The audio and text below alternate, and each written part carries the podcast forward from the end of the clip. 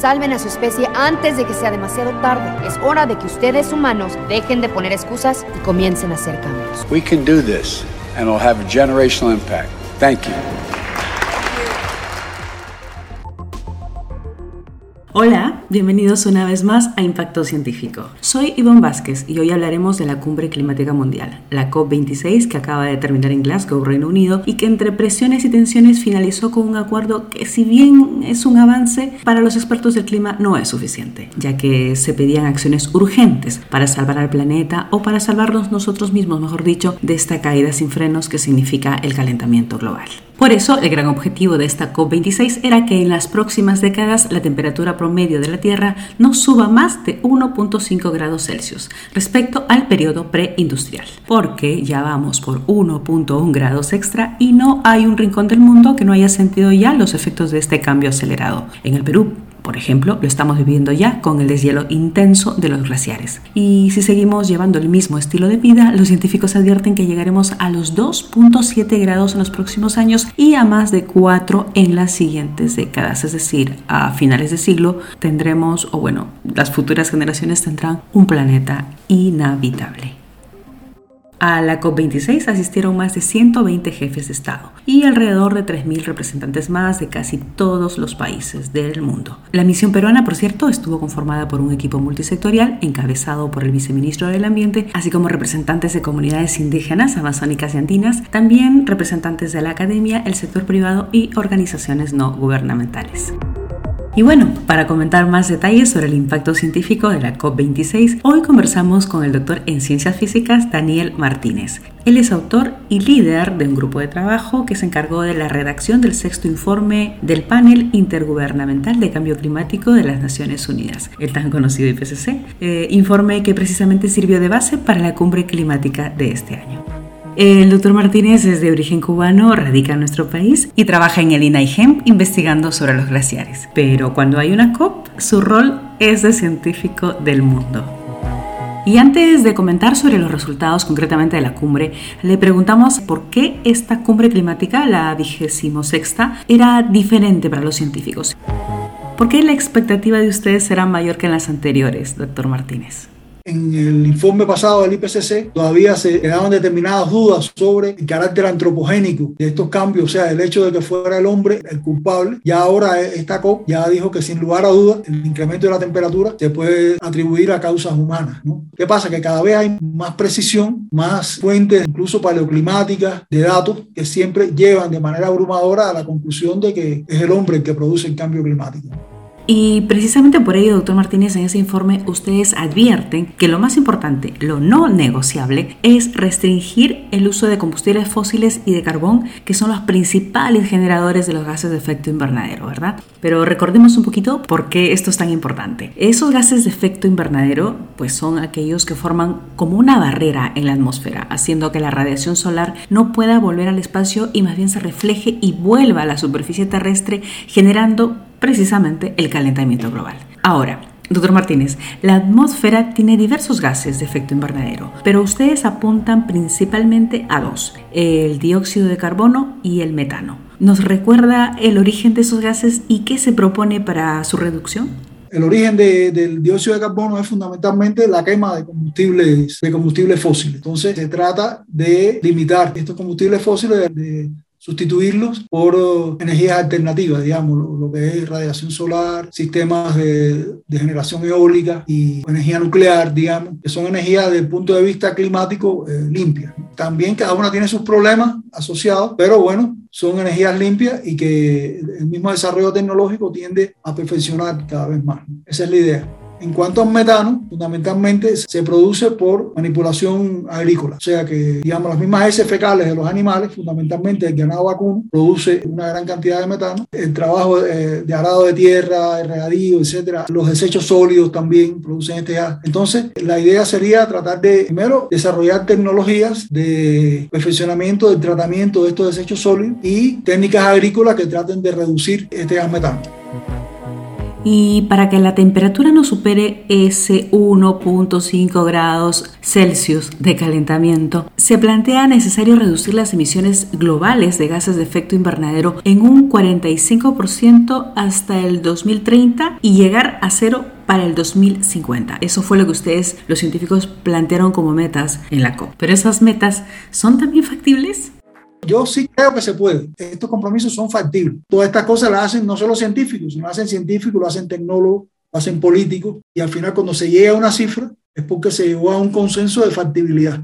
La esencia de esto es que si realmente los países se comprometen a cumplir estos compromisos, no quiere decir que todo el mundo va a seguir viviendo como antes. O sea que si decimos, por ejemplo, eh, para reducir esta emisión de metano, hay toda una serie de medidas tecnológicas, pero hay medidas también que pueden ser restrictivas. Países como Argentina, Uruguay, que le digan que tienen que reducir a la mitad la, la producción vacuna, es una tragedia nacional, ¿no? Entonces, bueno, cada país tiene que hacer compromisos reales, de manera que todos estos compromisos reales de todos los países puedan permitir el cumplimiento del compromiso global. Es la idea.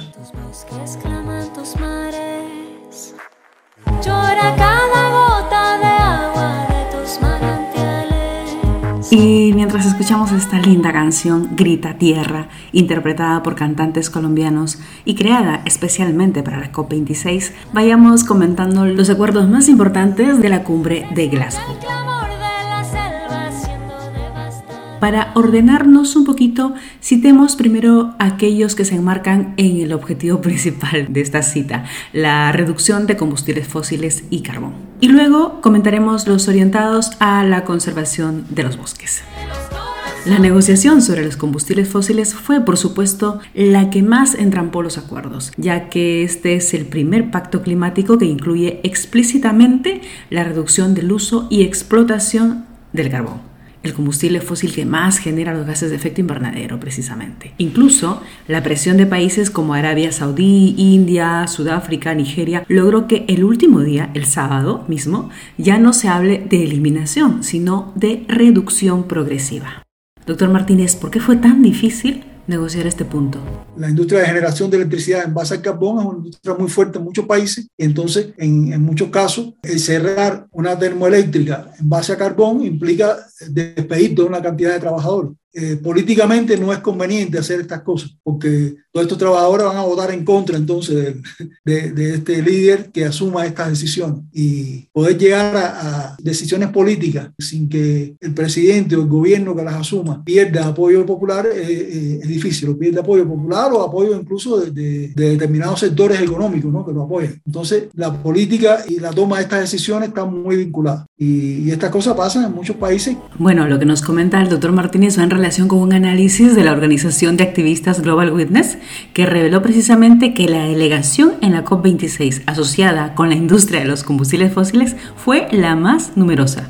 Eran más de 500 personas. ¿Qué hacían ahí? Pero bueno, también está el hecho de que los países que abogaron hasta el final por la reducción y no eliminación del uso del carbón argumentaban que aún tienen que preocuparse de sus problemas internos y de la erradicación de la pobreza, especialmente post pandemia. Pero también reclaman que los países desarrollados y que son los que históricamente tienen más responsabilidad con la emisión de los gases de efecto invernadero no están cumpliendo con el Acuerdo de París de entregar 100 mil millones de dólares anuales a los países en desarrollo y más afectados por el calentamiento global. Y esta vez atendiendo a ese llamado, se ha hecho énfasis a que estos países ricos aumenten significativamente el apoyo a los países afectados, aunque no se ha definido como un compromiso y tampoco hay plazos concretos. Al margen del documento final firmado por los 197 países, en las dos semanas de la COP se dieron otros compromisos orientados al objetivo de reducir los gases de efecto invernadero. El que más llamó la atención fue el compromiso entre China y Estados Unidos, los dos mayores emisores de dióxido de carbono, para colaborar incluso tecnológicamente a fin de reducir las emisiones de metano, promover las energías limpias y la descarbonización. Esto durante la siguiente década. Otro compromiso importante es el que asumieron 25 naciones encabezadas por Estados Unidos y también el Banco Europeo de Inversiones, que dejarán de financiar combustibles fósiles en el extranjero. Además, también restringirán el uso interno. Esto está previsto para finales del 2022. La segunda urgencia para ayudar a que el planeta se recupere es la conservación de los bosques, que de forma natural, mediante la fotosíntesis, son sumideros de dióxido de carbono. Pero si se depredan o son deforestados, ya sea por incendios naturales o forzados para crear espacios agrícolas, en lugar de ser sumideros o consumidores de dióxido de carbono, se convierten más bien en emisores de este gas y también de metano.